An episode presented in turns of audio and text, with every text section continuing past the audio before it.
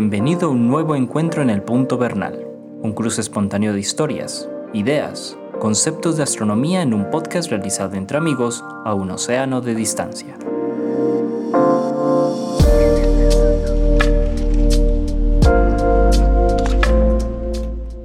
Hola Antonio, ¿cómo estás? Bien, Jorge, ¿tú qué tal? Muy bien, por aquí amaneciendo. Para los que nos están escuchando, hoy es el 16 de mayo, aquí donde estamos sentados, Antonio y yo, de un día o unas horas después del eclipse total de luna. Ese fue el primero, este fue el primero del año, ¿cierto? Sí. Hay uno en noviembre, me parece. No lo tengo presente en, este momento. Lo único que sé es que desde Barcelona no se verá otro hasta el año 2025 y será peor que este. No te puedo creer. en peores condiciones. En peores condiciones, sí. Si queremos ver uno en mejores condiciones hay que esperar hasta el 2029. Hágame el favor. Que a propósito, eh, eh, para los que nos escuchan, Antonio Bernal, como acaban de escuchar, eso es, está en Barcelona, él es divulgador del Observatorio Fabra. Aquí en Sudamérica, yo soy Jorge Zuluaga, estoy en la Universidad de Antioquia, en Medellín, Colombia. Si el, fenómeno se, digamos, tenía todas las condiciones, aquí están todas estaban todas las condiciones dadas, la luna estaba en lo alto del cielo, o sea, porque nos tocó a la medianoche. El único problema es que yo estoy en, la, en el norte de Sudamérica, que la que llamamos en, en, ciencia, en, climatología, la zona de convergencia tropical. O sea que aquí no llegan todas las nubes, el agua. Y te cuento pues que ayer no llovió, llovió aquí en Medellín. Ah, qué vaina. Sí, aquí estuvo nubladito también en muchas partes, pero se hicieron unas fotos extraordinarias que me enviaron, por, las he visto pues por ahí en la red, de, astrónomos conocidos, pero de aquellos que tienen equipos, y experiencia y software y bueno, todo lo último, claro. Correcto le invitamos a todos a que escuchen, así sea teóricamente, el episodio que grabamos sobre eclipses, eh, para que conozcan un poquito sobre los eclipses y tenemos que grabar después. Hay que hablar más de los eclipses, que los eclipses son fenómenos, primero, muy atractivos, de pronto después hacemos uno eh, exclusivamente sobre. Creo que el que hicimos, el, primer, el que habíamos hecho era de eclipses de sol. Debemos uno de luna. Nos debemos hacer uno de luna, en preparación de pronto al, al eclipse de noviembre y para los que nos escuchen en el país que se vaya a ver el eclipse de noviembre. Bueno, Antonio, pero el día de hoy no vamos a hablar de astronomía, digamos, como, como la conocemos en términos de observación y de instrumentos, etcétera, sino que vamos a hablar de, de cosmología. Hoy vamos a hablar de un tema también. Sí, señor. Que es muy atractivo para la mayoría de las personas que eh, no solamente estamos aprendiendo de astronomía, sino que divulgamos y que somos profesionales. Estamos hablando básicamente de el origen y la evolución temprana del universo. En pocas palabras, vamos a hablar del Big Bang. Eso es lo que, exactamente, que, que entre otras cosas tiene mucho que ver con la observación. Porque, ah, por, ah, porque ah, por medio de la observación es como se ha demostrado que es la teoría más, digamos, eh, la que, la que más se ajusta a, a la realidad observacional. ¿no? Tienes toda la razón, Antonio. Entonces sí, tenés, hay, que, hay que hacer esa claridad. Antonio, entonces, ¿con qué comenzás vos hablándole a la gente de un tema tan que lo comentábamos antes del programa espinoso como este? Es, muy espinoso. Tiene más preguntas que respuestas. Y entonces es un tema muy delicado cuando uno, cuando uno da clase. Yo en mi clase de, los, de astronomía básica tengo la última, la dedico a este tema. Porque si, si dedico la primera, me van a decir, este no sabe nada, porque me, preguntan muchas cosas que no tienen respuesta. Este no sabe nada, la tengo que dejar de última. Oiga, dejemos, anotemos ese tip. Ese tip hay que anotarlo para los, los, profesores, los profesores y las profesoras que nos escuchan aquí, los divulgadores y las divulgadoras, y es que empiecen por los temas en los que van a quedar Bien, claro. Como, como, como conocedores, excelente.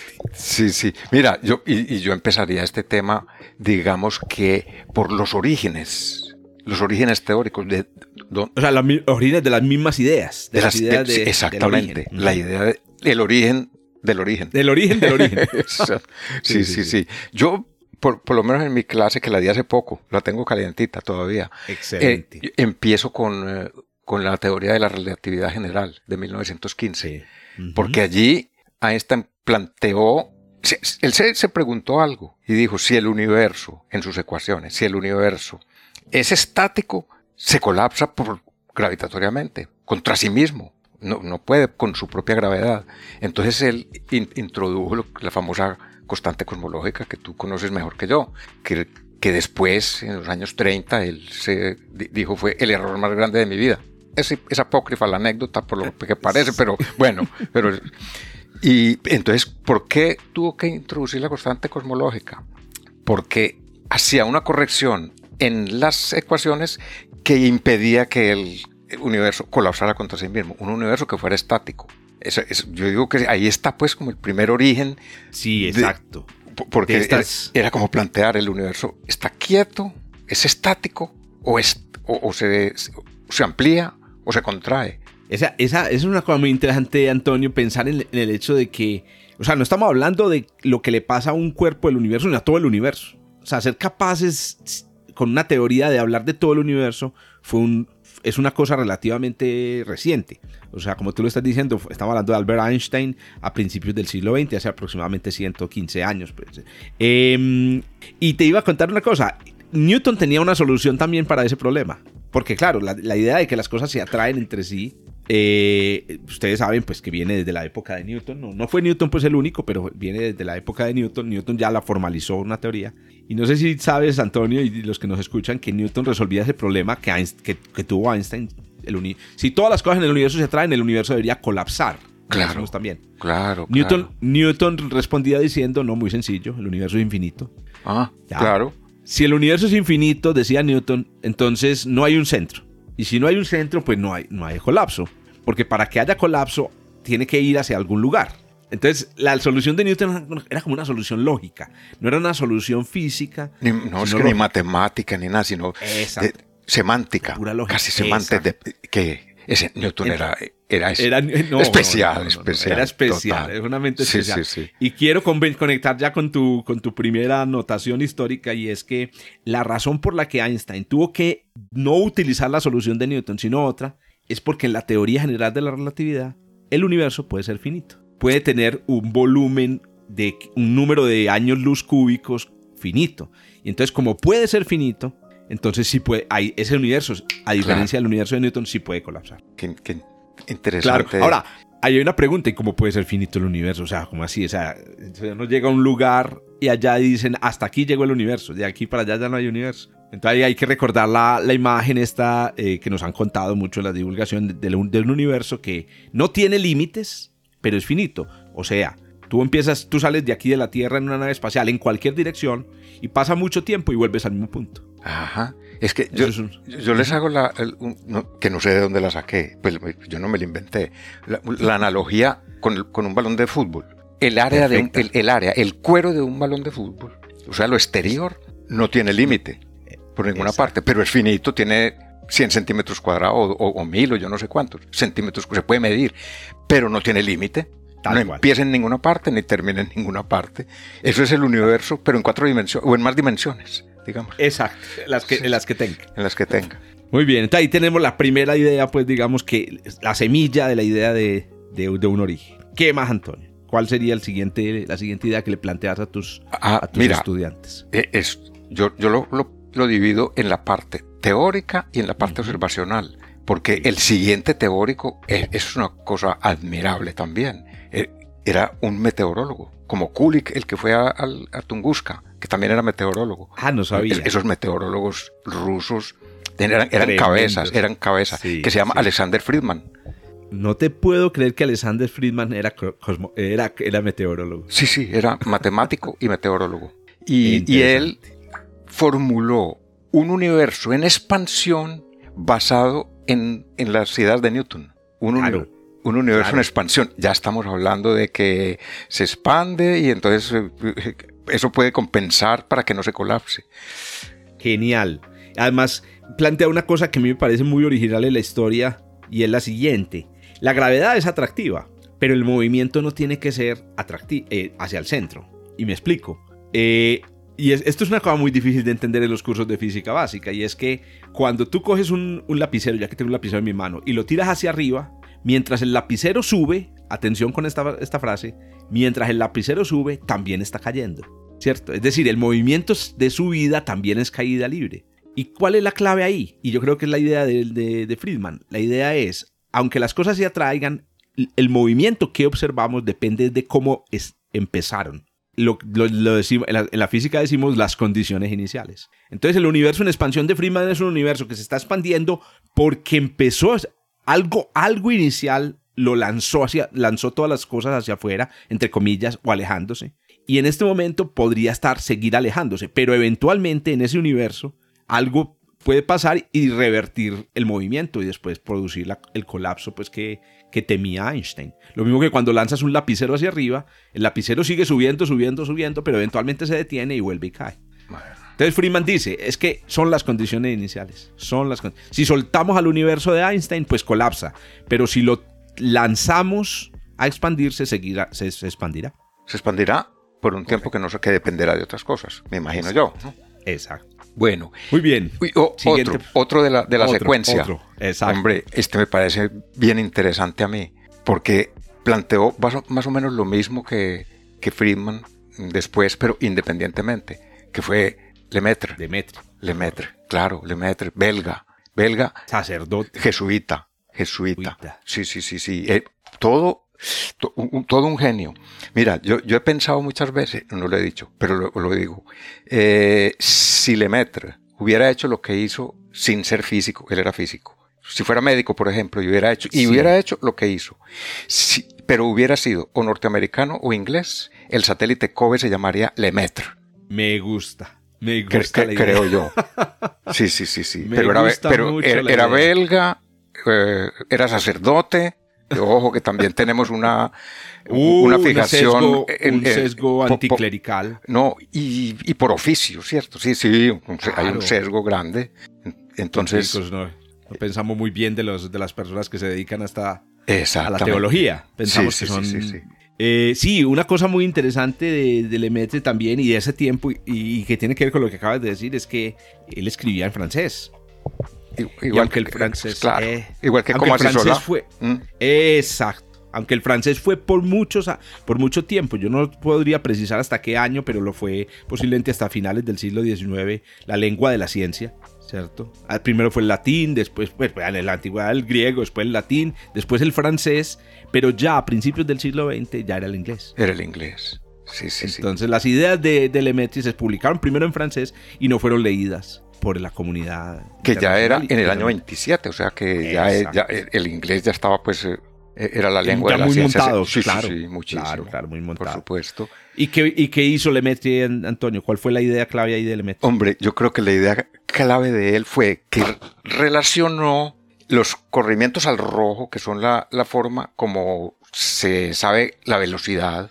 Ahora hablamos de esa, porque, porque está la parte observacional. Eh, eh. Él relacionó los corrimientos al rojo con la expansión del universo. o sea, corrimiento al rojo se indica velocidad. Entonces se miran las galaxias y se ve que las galaxias van a una velocidad.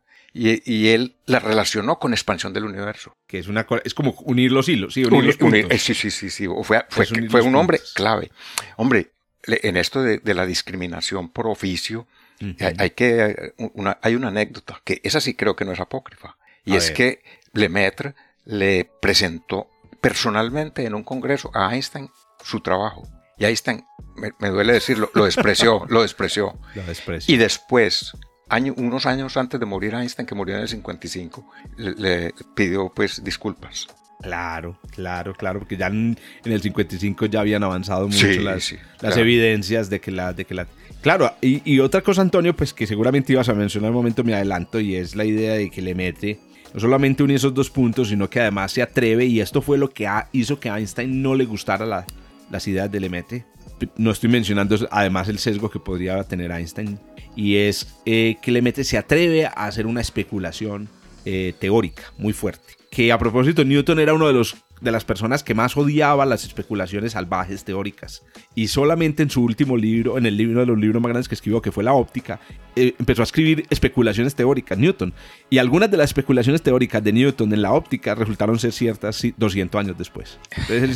Entonces, la especulación teórica es una de las características más, eh, digamos, prolíficas de la ciencia. Es más, todos, si todos pensamos cómo nació la ciencia por allá en unas islas, en, en, en, la región de, Jónica de, de, Grecia, empezó, fue especulando. Bueno, ¿y cuál fue la especulación que hizo Lemaitre? pues hombre, si se está expandiendo, debió haber empezado. Debió haber empezado, claro. Lo que llamó Tuvo un origen. Huevo cósmico. El, huevo, cósmico. Y entonces me acuerdo mucho la frase de Einstein a Lemaitre y él me dijo, ah, sus, sus especulaciones son matemáticamente correctas, pero físicamente son una porquería. así como tú lo dices. Un Despreciable. Sí, sí, y, creo que utilizas una expresión peyorativa. O sea, ah, así como son ideas despreciables. O sea, son ideas. Vaya, vaya, vaya. Eso sí. sí. Hasta ya, hasta ya no sabía, pero sí, me duele un poquito que Einstein haya tenido esa actitud frente a, una persona que le presenta un trabajo. No, no le está diciendo nada de religión, no le está hablando. No, le está presentando un trabajo de física, él era físico. Yo, todos sabemos que Einstein pues no pertenecía, no, no, no, no pertenecía pues a ninguna religión, él su mamá era judía, o sea, su familia era, era judía, y no creo que tuviera nada particularmente contra la, la, la iglesia católica o los cristianos, pero sí creo, Antonio, que, que pudo haber tenido un sesgo, un sesgo irracional. seguramente. Y que, posiblemente lo... Muy bien, ahí están dos hechos, los dos hechos teóricos. Sí. Y, pues, ahora, la, práctica. Ahora viene la parte ah, observacional. la parte observacional. La parte observacional empieza antes del Emetro, porque empieza con, con uh, Slipher, Besto Slipher. Slipher fue él. Tremenda historia, ¿no? Estudiando los corrimientos al rojo, lo relaciona con la velocidad y deduce, y, la deducción, que eso es lo interesante, la interpretación. Saber interpretar es una característica sine qua non para un astrónomo, saber interpretar lo que ve. Y él relacionó esas velocidades con la expansión del universo. Oíste, ¿no recuerda la historia de Liebherr que además eh, empezó siendo, fue un arriero? Esto Liebherr era uno de los arrieros. No, no. Ya sé a quién te refieres. Ah, Humason. A Humason, claro. Ah, fue Humason el que era el arriero. Claro, ah, el que fue ayudante de. Es que yo también, me, yo, también me estaba confundiendo. No, ah, ya, gracias por la corrección. Slipher lo único que dijo fue se expanden. Se, se, se, no, se separan. Son las primeras observaciones. y, la relacionó con velocidad. En Wilson, en el, observatorio Wilson de, de, Monte Wilson, sí. En Monte Wilson. En, Monte Wilson. Ese fue Slipher. Y era un astrónomo. Después vino Humason, ayudante de Hubble. Exactamente. Que ya a esos les tocó el, segundo Monte Wilson. Monte Wilson son dos, uno de 60 pulgadas y uno de 150 pulgadas. Ah, correcto. Eh, y uno de 100 pulgadas, 60 y 100. O sea, uno con 50 metros. y entonces, eh, Hubble tuvo, eh, tuvo como ayudante a Humason, que es que la historia de Humason es una cosa que vale la pena escribirla un hombre que fue era arriero cuando se construyó el observatorio, arriero de mulas. Correcto. Que creo que no había hecho sino hasta segundo de primaria. O sea, sabía leer y escribir. Hágame el favor. Y pero entonces tuvo una, tuvo una suerte. Vale la pena contar la historia porque sí, claro, es muy claro, muy Antonio. No, este, este, es un programa relajado. Humason, que él, él eh, cuando, cuando era, era arriero, pero, pero digamos que se relacionaba bien, se vestía bien, bueno. Y entonces él se casó con la hija de uno de los ingenieros constructores de, del, del, observatorio. ¿Y fue el del, de Monte Wilson o, de, uh, o del, Wilson, del, del, Monte eh, o el observatorio Hale? No, no Monte Wilson. Monte Palomar. Esto, esto fue Wilson, en, en, Monte Wilson, sí. Correcto. Monte Wilson. Yo creo que Monte Wilson de la segunda etapa, o sea, el segundo Monte Wilson. Sí, señor. El, eh, el de, el de 100 pulgadas. Sí, señor. No estoy seguro, pero creo que fue ese. Porque, porque es que el de la primera etapa es de 1907 y el segundo es de 1918. Creo que fue en el segundo. Y entonces él eh, entró como barrendero, electricista, portero. Bueno, se quedó. Después de que se terminó la construcción, se quedó en el observatorio, lo, lo contrataron en oficios varios, digamos así, oficios varios. Y, y la cuestión fue que una vez el, lo que llaman hoy el operador de telescopio, que tú sabes que en los observatorios profesionales hay un operador de telescopio. El astrónomo no va al, telescopio a observar, no.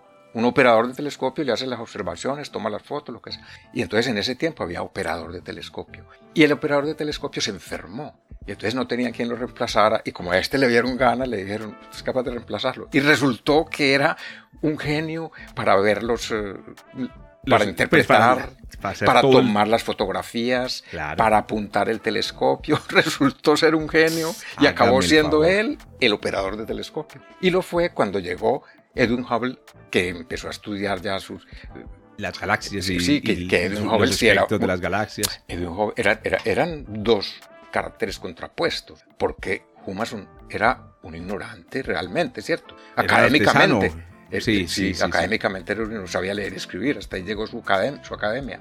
En cambio, Edwin Hubble había estudiado Derecho, no terminó, pero estudió Derecho, después estudió Física en las mejores universidades. Este era de Parado. Claro, claro, claro. habían dos clases ahí, pero, sí, pero qué bueno. Pero la fueron bien, la fueron muy bien. Eso, la sinergia entre esas dos habilidades condujo a un descubrimiento fantástico o a un redescubrimiento. Ve, y, decía que yo me equivoqué con Vestus Lieber, porque ah, sí. Vestus Lieber lo que, lo que dijo fue, las nebulosas se alejan, pero él no lo relacionó. No fue capaz de conectarlo con la expansión. de conectarlo con la expansión. Él era hombre de telescopio y él dijo, esto se está moviendo. Pero ya llegar a la filosofía y decir expansión del universo, eso, ya era un asunto que estaba... Eso ya lo hizo Hubble, más o menos al mismo tiempo, y sin leer a Lemaitre. Lemaitre y Hubble fueron los que hicieron la conexión. Exactamente. No dejemos de mencionar, Antonio, entonces la observación básica ahí es que, em, y la evidencia de que el universo se expande, está en la luz de las galaxias, que seguramente es una cosa que conocen muchos de los que nos escuchan, y es que las galaxias se ven más rojas, se ven más rojas de lo que deberían verse. Y la clave está en que se ven más rojas entre más lejos están. A esa relación entre lo, lo rojiza que está la galaxia y lo lejos se le llama hoy la Unión Astronómica Internacional lo define así como la ley, ley de Hubble-Lemaitre. Ajá. Le hicieron ya, ah, justicia. Eso sí es una cosa. Así debe muy llamarse. Exacto. Muy bien. Y, es una, le hicieron justicia 100 años después. esto es una decisión que se tomó ahora en esta década del 2010. 100, 90 años después hicieron justicia, llama la ley de Hubble-Lemaître. Entonces la ley de Hubble-Lemaître es así, una galaxia se ve más roja entre más lejos. Mientras más lo lejos que, esté. Lo, lo, que tú estás contando de Liebherr es que resulta que en astronomía los cuerpos se ven muy, se, ven, se enrojecen si se alejan, si se mueven alejándose de nosotros. Entonces la, la primera interpretación fue que era movimiento, que las galaxias estaban moviendo y que, eh, y bueno, pues para Lemaitre y para Hubble el movimiento indicaba la evidencia de la existencia de esa expansión de la que había hablado Friedman. Qué bien, sí. Correcto. ¿Alguna otra evidencia observacional, Antonio? Mm, yo creo que después de, después de Hubble ya la... pasamos que darle el salto directamente. A los años 60. Sí. Bueno, a los, a los 40 a los 40, porque es que aquí se, entra otro, otro personaje que es un personaje muy curioso, que, Gamov. exactamente, que era ruso. Que Gamov era un hombre. Tremendo. Hombre, yo, por lo que he leído de él, yo me lo imagino como aquellas personas que, que de todo hacen un chiste. Exactamente. Para mí, mí, es un, como Richard Feynman. Richard Feynman y Gamov. Esos son los dos mamagallistas de la historia. Así lo llamamos en Colombia, mamagallistas. Que todo hace un chiste. Que entre otras cosas y entre paréntesis, esas personas suelen tener una característica. Ellos, a todo lo que uno diga, le hacen chiste. Pero si tú le haces un chiste a lo que él dice, se ofenden enormemente. se ofenden muchísimo. No sé si has tenido esa experiencia. Yo, eh, yo le he tenido varias veces. No. Sí, ah, bueno. Sí, sí, con personajes que, que son muy típicos, muy típicos. A todo, todo. Para ellos, para ellos la vida es un chiste. Y para Gamov la vida era, era un chiste. Incluso en sus papers científicos eran una... una mamá, sí, sí, hacía, bromas. Es muy famosa la broma, que hizo con un artículo. ¿Y cuál fue la idea de Gamov? Clave aquí, a ver. ¿Qué dijo, qué dijo Gamov? Bueno, Gamov estudió... Bueno, lo primero que dijo es, si lo que había dicho Lemaitre, si el universo se expande, pues démonos marcha atrás a la película y habrá un momento en que estaba en un punto. O sea, repitió lo, que, recuperó esa idea. Eso. Sí, en el, pero le puso salecita. Eso, esto lo recupera por los años de la guerra. Bueno, posguerra, en el 48 o algo así. Sí. Y luego hizo, yo creo que fue el primer cálculo de, del eco del Big Bang. Dice, bueno, si empezó, eso fue una, una especie de explosión. Y entonces esa especie de explosión debió haber dejado un eco, que lo podemos ver. Y él hizo el cálculo de que ese eco es una temperatura de fondo que queda y lo calculó en 50 grados Kelvin. O sea, 50 grados absolutos. Sí, correcto. O sea, 220 grados bajo cero. 220 grados bajo cero. Que después, pocos años después, o, el mismo año, otros dos que serán Alfer y, y, Herman. El Alfer fue uno de los que firmó el alfabeta gamma de, de Gamov, que hizo un paper y, consiguió, como él es Gamov, y, el otro se llama Alfer, consiguió Albete para que quedara alfa, beta, gamma, firmando. Es que no, mamagallista total. Vení, y, ahí ya, lo, ya introdujiste la palabra y hay que contar la historia, ¿no? Y la tenías preparada en tu, en, tu, en tu cronología y es el origen de la palabra Big Bang. Ah, esa, esa, mira, esa, tiene que ver con algo que ocurrió en el 49. o sea, un año después de Gamow, que fue que hubo tres astrónomos, creo que los tres eran ingleses, mm. pero pues el, más importante allí fue, fue, Fred Hoyle, indudablemente, eh, que era eh, un iconoclasta de la ciencia, pero, pero de alto, de alto vuelo. Sí, genial, genial. Que ellos, mm, mejor dicho, se inventaron una teoría para la contraparte del, de lo que hoy llamamos el Big Bang, que fue la teoría del estado estacionario. Sí. Que ellos decían, no, el universo no, se, no partió de un punto, sino que se va creando átomo a átomo. Átomo de hidrógeno por átomo de hidrógeno, que, que hasta era muy cuarto porque en un, en un libro de él, y no me acuerdo cómo se llamaba ese libro, de, él cuenta que lo primero que le dijeron fue que cuando él dijo que se iba creando átomo a átomo, le dijeron, qué cosa tan absurda, ¿y usted de dónde va a sacar los átomos? Y dice, pues dígame de dónde sacan un universo entero, y yo le digo, ¿de dónde saco los átomos? no te puedo creer, eso está bueno. sí, anécdota contada por él mismo. Y entonces ellos pusieron la teoría del estado estacionario que la sostuvieron durante dos décadas o más. Mejor dicho, Fred Hoyle, que creo que murió en el año a principios de este siglo, me parece. Sí, exacto. Como Vete también, como en los 2000 más o menos. Pues, cierto que sí, por, allá sí, por allá fue. Pues él sostuvo su teoría hasta la muerte, la sostenía y le tenía solución a todas las preguntas que le hacían. Esto ¿Por qué se produce eso? Por tal cosa. ¿Por, qué? por unas cosas que no le creía a nadie, pero, pero que eran muy argumentadas, ¿cierto? Sí, lo que, lo que demuestra una cosa, la característica básica de la ciencia, es que en la ciencia, la ciencia es un relato sobre el universo, como relato, es, es como todos los relatos, o sea, realmente nosotros porque nos, nos, nos, nos terminamos como convenciendo de que son ideas verdaderas, pero en realidad es un relato y ese relato lo que tiene que hacer es explicar las observaciones existentes y predecir nuevas, nuevas observaciones.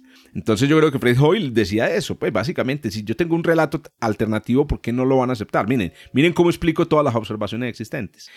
¿Cuál es el problema? El problema es que cuando se van acumulando nuevas evidencias especialmente, ya los relatos empiezan a ser seleccionados. Claro. ya el que más se ajuste, pues será el, que, el, más aceptado. Por ahí va. Y el relato hoy de lo que él, de forma burlona, llamó el Big Bang, en el 49, en, su, en, en esta entrevista radial, ese relato es el relato que esencialmente ha, sobrevivido la mayoría de las pruebas observacionales. Eh, Entonces el relato es el relato de Lemaitre, el original de Lemaitre. El universo nació, y esto es muy importante decirlo así, el universo nació en un estado muy caliente y denso, ¿cierto? Que Lemaitre lo llamaba, hoy en día ya suena un poquito como eh, anticuado, el huevo primordial ya la imagen que hoy tenemos científicamente de ese, de ese periodo es más compleja, pero básicamente yo creo que no hay que decir como que el universo nació de un punto ni el universo nació de un huevito, lo que hay que decir el universo nació en, una, en un estado muy caliente y muy, y, muy, y muy denso. Y se expandió a partir de ahí. Entonces, claro, por la analogía con una explosión, con la explosión de una, de, de, no sé, de un, de una papel, de, una, de, un explosivo de, pólvora o de, una, de un taco de dinamita.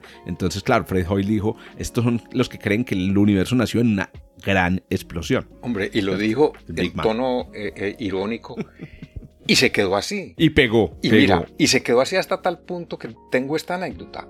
La, mm. la, revista Sky and Telescope, a la que estuve suscrito durante muchos años, sí. hizo una encuesta entre sus lectores, que eran como 100.000 por la época. 100.000 que, que compraban la revista, pero lectores muchos más seguros. Y entonces hizo una encuesta para cambiar el nombre. Y entonces muchos enviaron nombres alternativos. Y entonces se hizo la encuesta entre todos los lectores, ¿cuál de estos nombres es el que prefieren para el Big Bang? Y ganó Big Bang. No. Estamos hablando de cuándo. Esto fue por ahí en el noventa y tantos. Porque no le puedo sí, creer. Por ahí, sí, sí, 98 o algo así. En la revista debe aparecer se hizo. Te cuento que ese nombre eh, pues es muy popular. Entonces, lo que estás contando esencialmente es que es un nombre que nació de la cultura popular. O sea, Big Bang es una palabra pop, no es una palabra técnica muy rigurosa. Y te cuento pues que yo, pues yo, yo obviamente vi varios cursos de cosmología en mi formación y trabajé también en algunos temas de cosmología en investigación. Y el nombre técnico para Big Bang en, el, en, el, en, ciencias, eh, pues eh, profesionalmente es Em, eh, la teoría del Hot Big Bang, que básicamente se resume en lo siguiente. El universo eh, pasó una etapa que duró aproximadamente unos 10 minutos con uno en un estado de temperatura y densidad muy alto. Entonces es muy curioso porque en, realmente en la cosmología, rigurosamente hablando, Big Bang no es un instante de tiempo. Rigurosamente hablando, para un, cosmólogo o una cosmóloga, es un lapso de tiempo. El lapso comprendido entre el inicio de la expansión, que le deberíamos llamar el inicio de la expansión, no el Big Bang, sino el inicio de la expansión, y el momento en el cual em, terminaron una serie de procesos que dejaron al universo compuesto de lo que está compuesto hoy, que es básicamente hidrógeno y helio, eh, y eso ocurrió en 10 minutos. Y otra cosa que quiero notar antes de que dejemos este periodo de la, de la historia de, la, de, la, de la cosmología es el nombre de dos grandes astrónomas porque normalmente en la historia, la cosmología, pues no, no aparecen el nombre de, de, astrónomas y no aparecen por razones obvias, y es que la mayoría eran, en, aquel tiempo eran hombres, los que trabajaban en, en, astronomía por razones pues, de desigualdad, en el acceso a la educación, etc. Pero hay dos nombres que, a pesar de todas las dificultades, sobresalen. El primero, que seguramente tú lo conoces y muchos de los que nos escuchan lo conocen, que es Henrietta Leavitt. Sí, sí, sí, sí, claro instrumental en el descubrimiento de la expansión del universo, de la ley de Hubble de. ¿Por qué? Porque resulta que para poder establecer esta relación de, eh, de corrimiento, de enrojecimiento y distancia, pues hay que medir la distancia a las galaxias. Y, para el, y para el tiempo del Slipher y para el tiempo de Hubble, la distancia se podía medir a las estrellas con paralaje que es el método que se descubrió, pues que se utilizó por primera vez a mediados de los 1800. Pero las estrellas. Pero a distancia a, galaxias lejanas, imposible. Imposible, compararlas. Entonces, la que descubrió la manera de hacerlo fue, la señora eh, Henrietta, Henrietta, Leavitt. 1912, si no estoy mal. 1912, exacto. O sea, que era la época, era la época y una mujer en el centro de, de estos descubrimientos. bueno, y la segunda mujer que fue crucial o que ha sido crucial en la cosmología es eh, eh, la, profesora Cecilia Payne Gaposchkin, afortunadamente cada vez más famosa. Yo, yo, estuve, yo tuve la oportunidad de estar trabajando en la Universidad de Harvard durante seis meses y allá todo el mundo la admira porque fue una profesora muy famosa en la Universidad de Harvard. La llamaban la Mrs. G era súper estricta, súper rígida y fumaba como una chimenea. O sea, la cosa le salía humo todo el tiempo. El caso es que Mrs. G, Cecilia Payne Gaposchkin, contra todas las, las, las, cosas que podía hacer una mujer de la época, pues primero consiguió un doctorado. Estamos hablando que ella se doctoró alrededor de, por allá en los años, en los años 20, justamente. Em, en 1929 finalmente logró publicar sus artículos y esta es la idea de, Cecilia Gaposchkin todo el universo está hecho de hidrógeno y helio. Tres cuartas partes de hidrógeno, una cuarta parte de helio. Eso lo descubrió Cecilia Payne estudiando las estrellas. Muy raro porque cuando uno ve el espectro de una estrella, de muchas estrellas, el hidrógeno es lo menos. Eso es una cosa muy paradójica. Si tú ves el espectro de las estrellas, de lo que más hay es sodio, de lo que más hay es potasio, tienen minerales, vitaminas y minerales. Pero Cecilia Payne, utilizando las teorías de la época, que estaban también surgiendo, la teoría cuántica, logró demostrar que la razón por la que no se veía el hidrógeno era porque las estrellas están muy calientes. Bueno, tiene una temperatura en la que el hidrógeno o no se ve del todo o se ve muy poquito. Hizo la corrección y ella fue la que descubrió tres cuartas partes de hidrógeno, una cuarta parte de helio. ¿Por qué digo que esto es cosmológicamente muy relevante? Porque el hecho de que todas las estrellas tengan la misma composición de hidrógeno y helio solo puede tener una razón. Y es que tienen un origen común. Nacieron juntas nacieron juntas, vinieron de la misma materia. Sí, sí, sí, sí, Si el universo fuera como lo planteó em, Fred Hoyle, entonces vos tendrías estrellas en una esquina del universo hechas de una cosa y en otra las tendrías hechas de otra cosa. Pero e, es decir, es como si, como cuando descubrimos que humanos, árboles, elefantes compartimos genes. Eso es una, es una, es, una evidencia maravillosa que lleva a la, idea de un origen de la vida. Muy bien, ahí se quería hacer esas dos anotaciones, pero para que sigamos con nuestra cronología sí, sí, muy, del Big Bang. Muy interesante. Bueno, después de eso que viene, después de eso vienen ya otros datos observacionales. Exacto. Como es ese, mm, esa, esa la temperatura de radiación cósmica, calcularla con más exactitud eh, a, dos grados Kelvin la calcularon y luego verla, verla, que, que, fue un, eso fue un accidente muy afortunado y muy interesante de Penzias y Wilson. Mm, correcto. Que este ya, es tremenda historia. esto fue por los años 60 y, y, 60 y tantos, ¿sí? Mientras están ocurriendo la, la revolución cultural, sí. estaban los cosmólogos buscando la señal predicha por Gamov.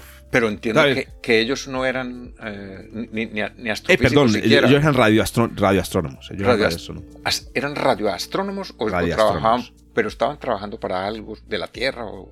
No, ellos, ellos eran radioastrónomos y recibieron de herencia Em, un radiotelescopio que se utilizaba para las que fue el primer radiotelescopio el primer la primera antena perdón no radiotelescopio era antena que se utilizaba para las comunicaciones con las con los primeros satélites que tuvo Estados Unidos. Ajá, mira que estamos hablando de la década en la que empezó.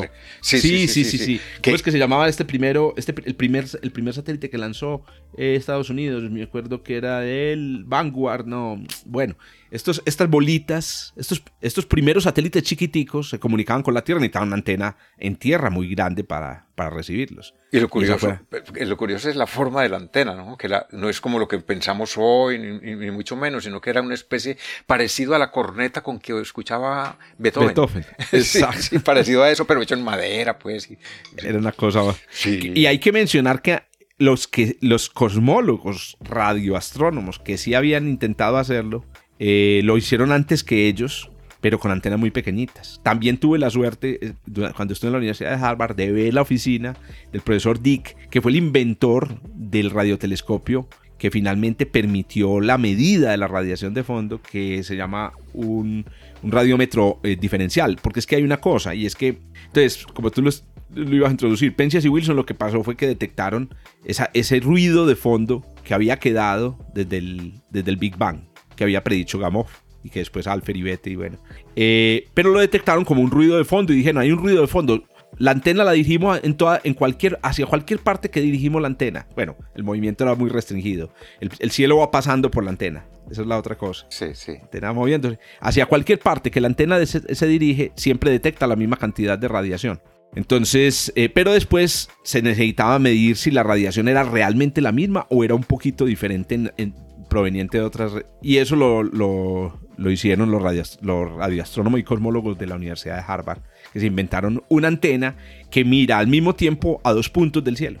Y lo que hace es comparar eh, las ondas de radio de los dos puntos. Que yo creo que ahí ya nos conectamos con el que yo diría que es el descubrimiento más grande de la cosmología que ya se produce en los años 90. Y es el descubrimiento que hace la que el telescopio que debió llamarse, debió llamarse Lemaitre. El COBE. El COVID. El COVID. Pero, eh, mira, hay, que, hay que anotar antes que Pence y Wilson ganaron el premio Nobel. Claro. Sí, sí, sí. Por el descubrimiento. Y después, en los 2000 se ganaron el premio Nobel los que construyeron el COVID. ¿Qué es el COVID? El COVID es una antena como la de Pence y Wilson, pero con el diseño de Dick. Es decir, es una antena que ah, siempre mira, mira dos puntos y calcula las diferencias. Y que está en el espacio. Y ya está en el espacio, correcto. Exactamente. Antonio, hemos hablado de esta cronología, pero necesitamos hablar, porque ya se nos va acabando el tiempo, definitivamente de qué es el Big Bang y qué fue lo que pasó. Entonces vamos a, te propongo que en estos minuticos que nos quedan, entonces a ver, en esa cronología, ¿qué, cuentas tú sobre entonces qué fue lo que pasó durante el Big Bang? Ahí sí es un, tema, tema, tema tremendo. Ah, ah, perdón, porque, porque tú lo que haces es una cronología de cómo se hizo el descubrimiento. Sí, claro, claro, claro. Pero mira, porque mi idea es no enseñarles lo que es propiamente porque es que no tengo elementos. Pero sino enseñarles que eso no, no se lo sacaron como los magos de, una chistera, ni del bolsillo, sino que esto, esto fue una secuencia que se luchó durante cuatro o cinco décadas o más, más desde, desde los años 15 hasta finales del siglo, a principios del siglo XXI. O sea, durante 100 años se luchó y se fueron sumando ladrillito sobre ladrillito para hacer un edificio que el edificio que tenemos hoy del Claro. Que a propósito, hay, un detalle histórico también muy curioso y es que la cosmología es el área más joven de la... Cosmología se llama la cosmología de precisión. Porque claro, todas las culturas del mundo tuvieron una cosmogonía. Todas contaban una historia, entonces que el mundo había nacido de unas aguas primordiales, eh, como los egipcios, o que el mundo había sido creado por una, mente creadora, un demiurgo. Pero ya la cosmología con números vino desde que empezó esto Sleeper, Henrietta Leavitt, y después bien, bueno. Eh, entonces, la cosmología, como tú dices, tiene 100 años, un poco más de 100 años. Pero hay una ciencia aún más joven que la cosmología, como las ciencias planetarias. Es increíble, pero el estudio de los planetas como un fenómeno eh, astronómico universal es, de los años, empiezan los años 50.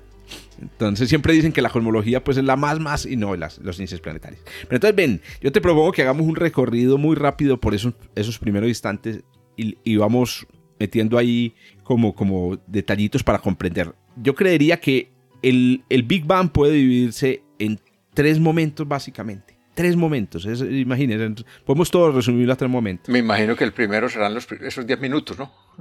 claro, no, inclusive esos tres momentos son los tres momentos de. Son, son tres momentos dentro de esos diez minutos. Ah, o sea, los diez minutos los dividimos en tres. En los diez minutos los dividimos en tres. o sea, el Big Bang se divide en tres muy interesante. Ponle atención, póngale atenciones. Primer momento importante. Es el más oscuro, el más difícil de determinar y es el inicio de la expansión. O sea, ¿por qué el universo empezó a expandirse? Ese inicio de la expansión, hoy, a la fecha que estamos grabando esto, que es 2022, mayo de 2022, ese inicio de la expansión, se tiene una teoría muy buena, matemáticamente muy elaborada, y también que tiene algunas comprobaciones teóricas que se llama la teoría inflacionaria. O sea, el universo arrancó su, a, expandirse eh, en un fenómeno que se llama la inflación. La inflación. Eh, no hay que profundizar, no vamos a profundizar mucho en eso porque es un tema, como tú lo has planteado desde el principio, muy, muy, muy, muy, muy, muy jodido. Pero basta con decir que la inflación es una teoría que no, que permite entender el inicio de la expansión sin que haya un punto primordial, un, como que todo el universo estaba infinitamente compacto. No hay necesidad de eso. Que a eso lo llamamos en cosmología una singularidad inicial. Entonces, claro, mucha gente habla del tiempo de Planck. Uno, lee sobre cosmología el Big Bang y uno dice el tiempo de Planck 10 a la menos 43 segundos del universo. No, eso no, es, eso, no, eso no se necesita aquí. Ya no se necesita aquí. Hubo un fenómeno físico y el fenómeno físico inicia la expansión eh, del universo. Esa es la primera cosa, la expansión. Entonces ya tenemos una teoría para el inicio de la expansión. Tal vez después, Antonio, si querés, hacemos uno exclusivamente sobre la inflación que creo que no vas a estar de acuerdo. Porque es un tema muy pesado. Porque yo soy ignorante de ese tema total, total, ¿cierto? Pero, curioso, me encantaría. Ah, no. Súper chévere, lo hacemos y, lo conversamos. Así sea súper curioso, exacto. Segundo momento, y como le digo, son tres nada más. El segundo momento, que es muy importante, es em, eh, después de que cuando la, cuando la inflación comienza, eh, el universo eh, pues es un caldo increíblemente caliente y denso de todas las partículas que pueden existir. De todas, de todas las que pueden existir. Eh, eh, que hay hoy en el universo, pero también las que no hay.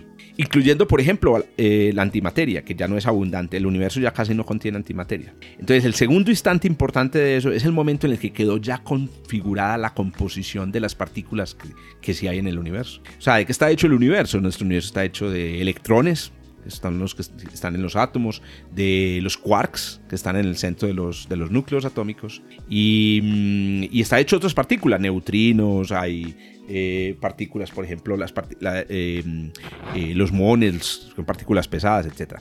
Pero aquí quiero señalar una partícula muy particular, un tipo de partículas muy especial que, que ocurrió en este segundo instante del Big Bang, que es las partículas de la materia oscura. En algún momento en el Big Bang, en la mitad voy a decir, surgió la materia oscura. Y la materia oscura, ustedes saben hoy que también tenemos que hacer una, una charlita sobre materia oscura, Antonio. esa es importante. Tema importante. sí, sí, para entender y, para sorprendernos de ver que lo, que lo que conocemos es nada comparado con lo que hay. Con lo que hay, exacto. Y el tercer momento y final es el momento que se conoce en el mundo de la cosmología eh, como la nucleosíntesis. Y es que si el universo se hubiera quedado como, como era cuando se establecieron las partículas, pues el universo sería aburrido, un plasma. Sería un plasma de partículas, muchas partículas de todos los tipos volando por ahí, pues de los tipos que conocemos, quarks, electrones. Pero sucede que al enfriarse el universo, eh, las partículas empiezan a pegarse. Entonces se pegan primero los quarks entre ellos y forman los protones y los neutrones. Y lo importante es que a los 10 minutos, eh, los protones y los neutrones, que venían en un proceso de juntarse, terminaron formando los núcleos de los átomos. O sea, los núcleos de los átomos de helio especialmente, que son dos protones y dos neutrones. Los protones pues solos forman hidrógeno, pero también se formó por ejemplo deuterio. Esto es muy interesante porque el deuterio, que es un núcleo formado por protón y neutrón, está en el agua. 100 átomos de cada millón de átomos que hay en el agua, estamos hablando de átomos de hidrógeno, son deuterio. Son deuterio. Y, y, ojo, y, es deuterio. Hidrógeno 2. hidrógeno, y son deuterio del Big Bang. O sea, cuando ustedes toman agua, ahí hay partículas, núcleos atómicos que se crearon, que se formaron en esos 10 minutos. Entonces es una cosa muy bacana porque entonces cuando usted le pregunten, ¿usted, qué ¿usted cuántos años tiene? Usted dice, a ver, depende. Si, quieres saber cuándo se formó mi cerebro, pues listo, yo tengo, por ejemplo, 46 años. Pero si quieres saber cuándo se formaron mis átomos, te puedo decir que en mi cuerpo, por lo menos, hay átomos de 13.800 millones de años. Entonces, miren, pues repaso. Inicio de la expansión, inflación. Segundo, establecimiento de cuáles eran las partículas, yo lo voy a llamar origen de la materia oscura. Y tercero, nucleosíntesis, origen de los elementos químicos, de los, de los, de los elementos básicos, hidrógeno y helio. Esos son los tres momentos claves del Big Bang para mí. Bueno, ¿y, y qué sigue de allí? ah, bueno, de eso. exacto. Después de esos 10 minutos, ya siguió una etapa que yo llamo la más aburrida etapa de toda la historia del universo. Duró aproximadamente unos 300 millones de años. Imagínate, no arrancar 10 minutos y que le digan, listo, entonces ya tenemos los núcleos, ya hagamos, hagamos algo, a ver, ¿qué podemos hacer? Estrellas, plan... No, todavía no. Porque el universo está muy caliente. Y para hacer las cosas hay que esperar que se enfríe pues para poder llegar a ser la primera estrella en el universo, se tuvo que esperar 300 millones de años. Mucho, mucho tiempo. Esas estrellas que se formaron a los 300 millones de años, las primeras, son las que va a buscar el, el, telescopio. Claro, claro. porque esas estrellas se formaron de una manera diferente a como se forman las otras. Eso. Y tienen un problemita. Y es que como están, como se formaron tan temprano en la historia del universo, vistas desde nuestra distancia. Porque, hombre, la verdad que te voy a decir esto. Nosotros estuvimos en el Big Bang. O sea, a ver, miren a su alrededor, miren el aire. Esa, estos, esto que ustedes están viendo aquí, este espacio que ustedes ven a su alrededor, este espacio estuvo en el Big Bang. Todos los lugares del universo estuvieron en el Big Bang. Que es otra cosa que es muy importante señalar. El Big Bang ocurrió en todas partes. Este, este, lugar estuvo caliente, en este lugar ocurrió nucleosíntesis. Pero claro, cuando tú miras hacia el cielo, tú ves es lugares que de otro, otra parte del universo y como mirar hacia el cielo es mirar hacia el pasado, cuando el James Webb mira hacia el cielo y mira objetos que están ubicados a, una distancia en tiempo de 13.400 millones de años, está mirando cómo era esa, esa parte del universo hace 13.400 millones de años. ¿Y, ¿Y qué ve? Lo que ve es una copia de lo que había aquí en ese entonces, pero ya no lo hay porque ya evolucionó y ya se convirtió en nosotros y se convirtió en planetas, etc. Pero ve una copia de lo que había aquí en ese entonces.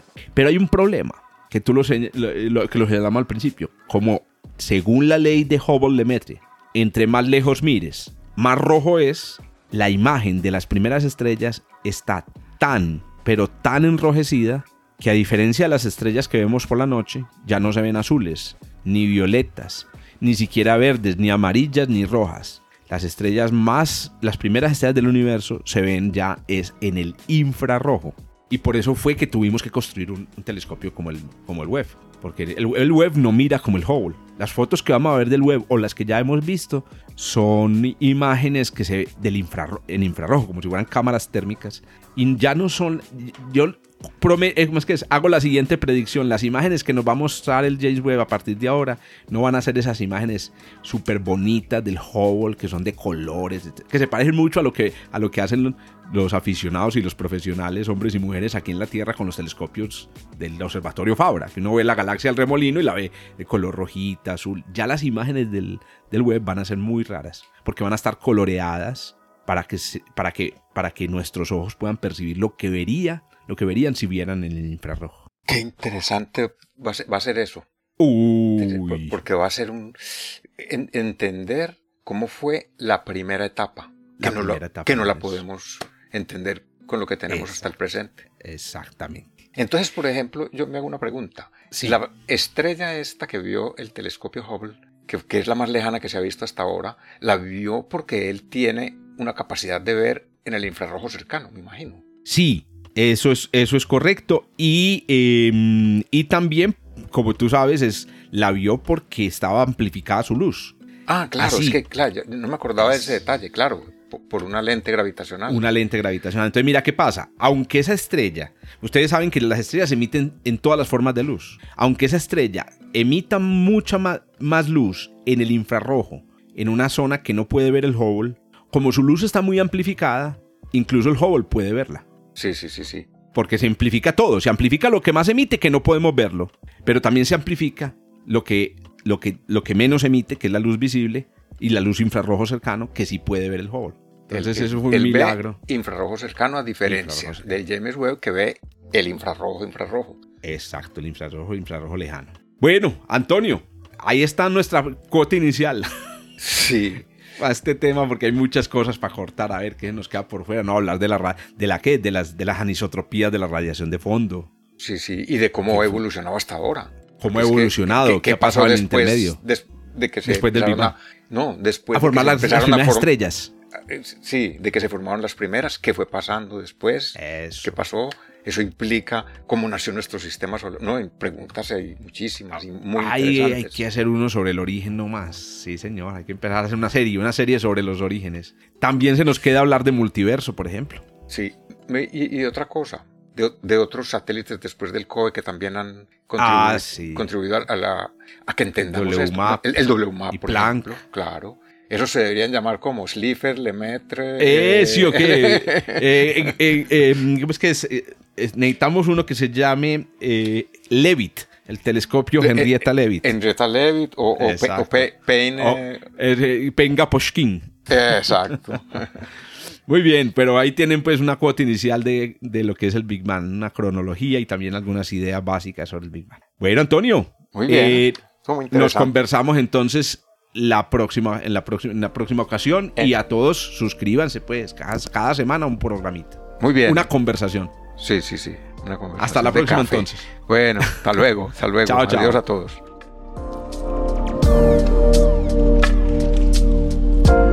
Punto Bernal, un podcast de astronomía realizado por Antonio Bernal, divulgador del Observatorio Fabra en Barcelona, y Jorge Zuluaga, profesor de astronomía de la Universidad de Antioquia en Medellín, Colombia. En la producción y edición, Joshua Giraldo, pregrado de astronomía de la Universidad de Antioquia. Hasta el próximo encuentro.